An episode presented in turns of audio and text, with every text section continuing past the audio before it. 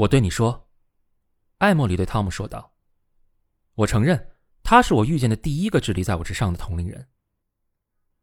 你这样承认真不合时宜，人们开始觉得他是一个怪人。他远非人们所能理解的。你知道，你跟他说话的时候也是这样认为的。老天爷，汤姆，你过去是经常会站出来反对人们的，一旦成功，你完全就因循守旧了。”汤姆听了很生气。他要做的是什么？是非常神圣的吗？不对，并不像你见过的那种人。他从来没有走进过费城社，他不相信那一套玩意儿，他不相信公共游泳池以及一句及时的好话就能洗刷时间的冤屈，而且他想要喝酒了就喝酒。那他毫无疑问是惹着人了。你最近有没有跟他谈过？没有。那你对他根本就不懂。争论没有结果，不过艾莫里更加明白的察觉到，对于波恩校园里的情绪发生了巨大变化。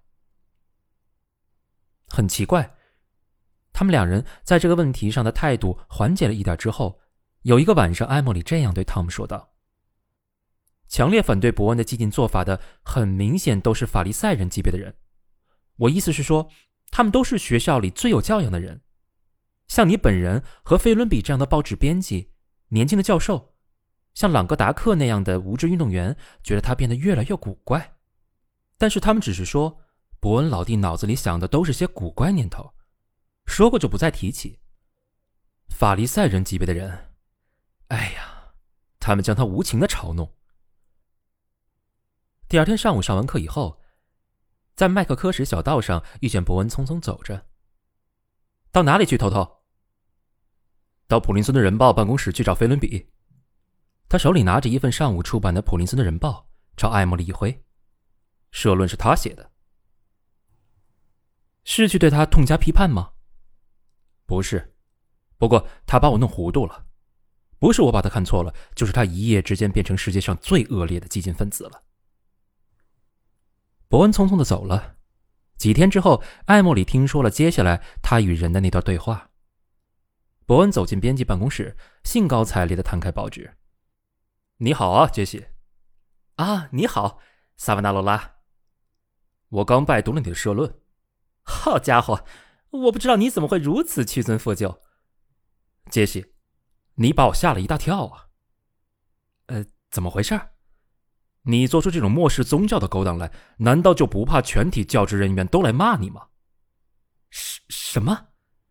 就像今天上午。”到底是这篇社论是指导性的，没错。可是那句语录，杰西在椅子上直起了身子。什么语录？你知道，不拥护我的人就是反对我。没错，这又怎么样？杰西迷惑不解，但是没有惊恐。那好，你这里写道，我来找一下。伯恩摊开报纸。读道：“正如那位先生所说，不拥护我的人就是反对我。众所周知，他只会做粗枝大叶的区分，只会做幼稚的概述。这又怎么了？”菲伦比开始表现出担忧来。奥利弗·克伦威尔说的，不是吗？还是华盛顿说的？要不就是哪一位圣徒说的？啊，天哪！呃，我忘了是谁说的。伯恩大笑。啊。杰西，啊，善良可爱的杰西啊！天哪，到底是谁说的？哦，伯恩止住大笑，说道：“使徒马太引用了耶稣的话。”上帝呀！杰西大声说，身体往后仰，跌倒在废纸篓上。艾莫里做了一首诗：“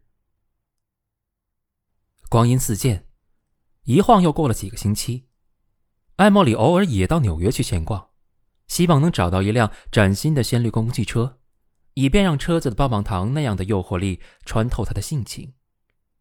有一天，他踏进一家剧院，观看一个专业剧团上演的保留剧目，剧名隐约有点熟悉。帷幕拉起，他正漫不经心的观看，这时进来一个姑娘，他耳朵听到了几句话。这几句话拨动了朦朦胧胧的记忆之弦。何处？何时？然后他似乎听到身边有个声音在悄悄的说话，一个轻柔而又响亮的声音。哦，我真是一个可怜的小傻瓜。我做错事的时候，一定要告诉我。瞬息之间就有了一个解答，他迅速而欣喜的想起了伊莎贝尔。他找到了剧院说明书上的空白处。开始奋笔疾书。这里，隐约的黑暗中，我再次观看。那边，拉起琼幕，岁月也随之流逝。两年，整整两年，而我们有过默契，愉快的结局并没有遗留下厌烦，来侵扰我们平静的心灵。我留恋身边的你那双眼睛，渴望，圆睁。欣喜，莞尔一笑，百媚生儿台上演的戏，犹如岸边的涟漪，难以打动我心弦。哈气连天，惊叹不已，度过了一夜。我独自观看，叽叽喳喳，必然要破坏多少有些魅力的唯一场景。你哭泣了一阵儿，我为你伤心未消散。在此刻，只见某男人频频把头摇，某女子倒在他怀里，已人事不省。依然平静。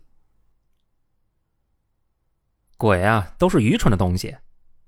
亚历克说道。而且他们反应迟钝，我们总是可以猜透鬼的意图。怎么猜？汤姆问道。哦，这还要看场合。比如说，在卧室里，要是你能做到小心谨慎，鬼在卧室里就绝对不会找着你。你再继续说。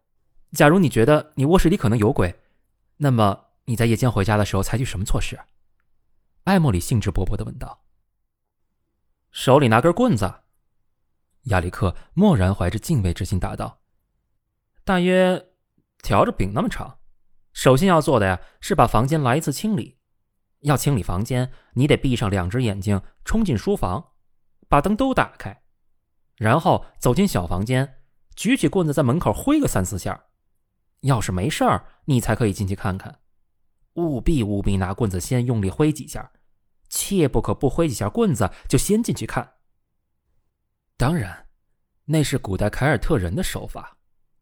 汤姆一本正经的说道：“没错，不过他们通常先要祈祷。不管怎么说，你用这个办法清理小房间以及每扇门的背后，还有床。”艾莫莉提醒说。嗯，艾莫莉，不行！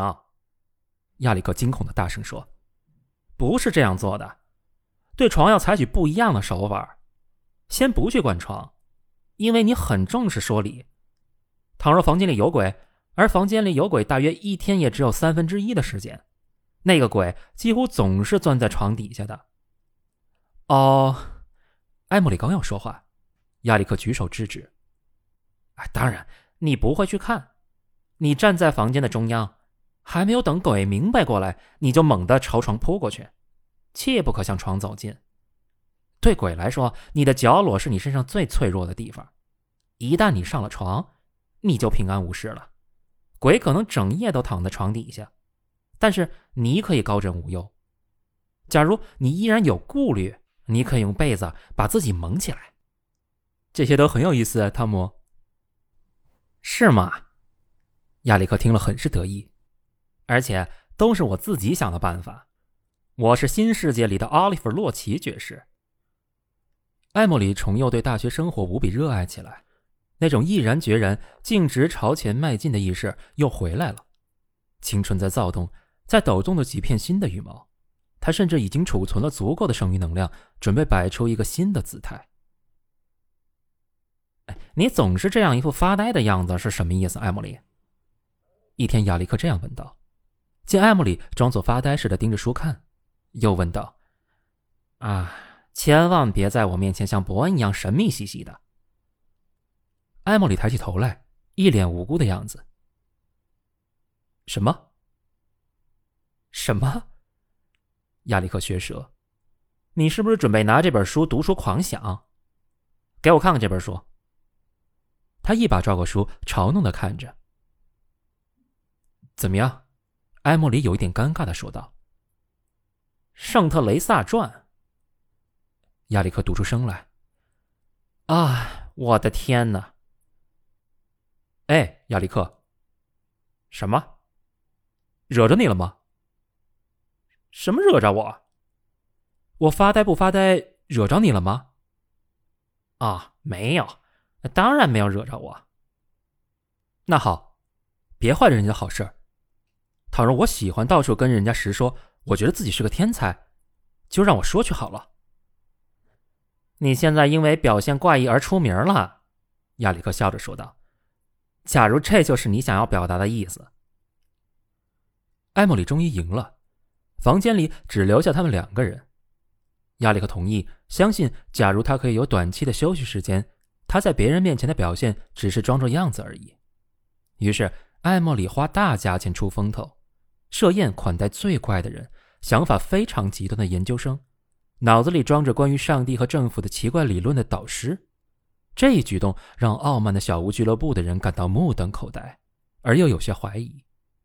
在灿烂阳光的照射下，二月也不再寒冷。于是心仪斗转，欢快的到了三月。艾莫里几次外出与达西大人度周末，有一回他还带着伯恩一起去，非常有成效。他也同样感到自豪与愉快，因为他们相互之间都要表现出自豪与愉快。达西大人有几回带他去见桑顿汉默克，还有一两回带他到一个叫劳伦斯太太的人的家里去拜访。他是一个经常访问罗马的美国人，艾莫里立即就喜欢上他了。后来有一天，他收到达西大人的来信，信后加了一条有意思的附言：“你知道吗？”傅言写道：“你的远房表姐克拉拉佩奇，半年前丧偶，日子很苦，现在住在费城，你知道吗？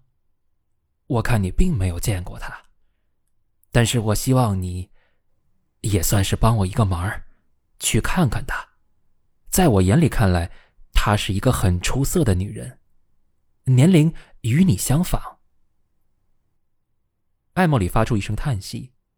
并决定去走一趟，算是帮一个忙。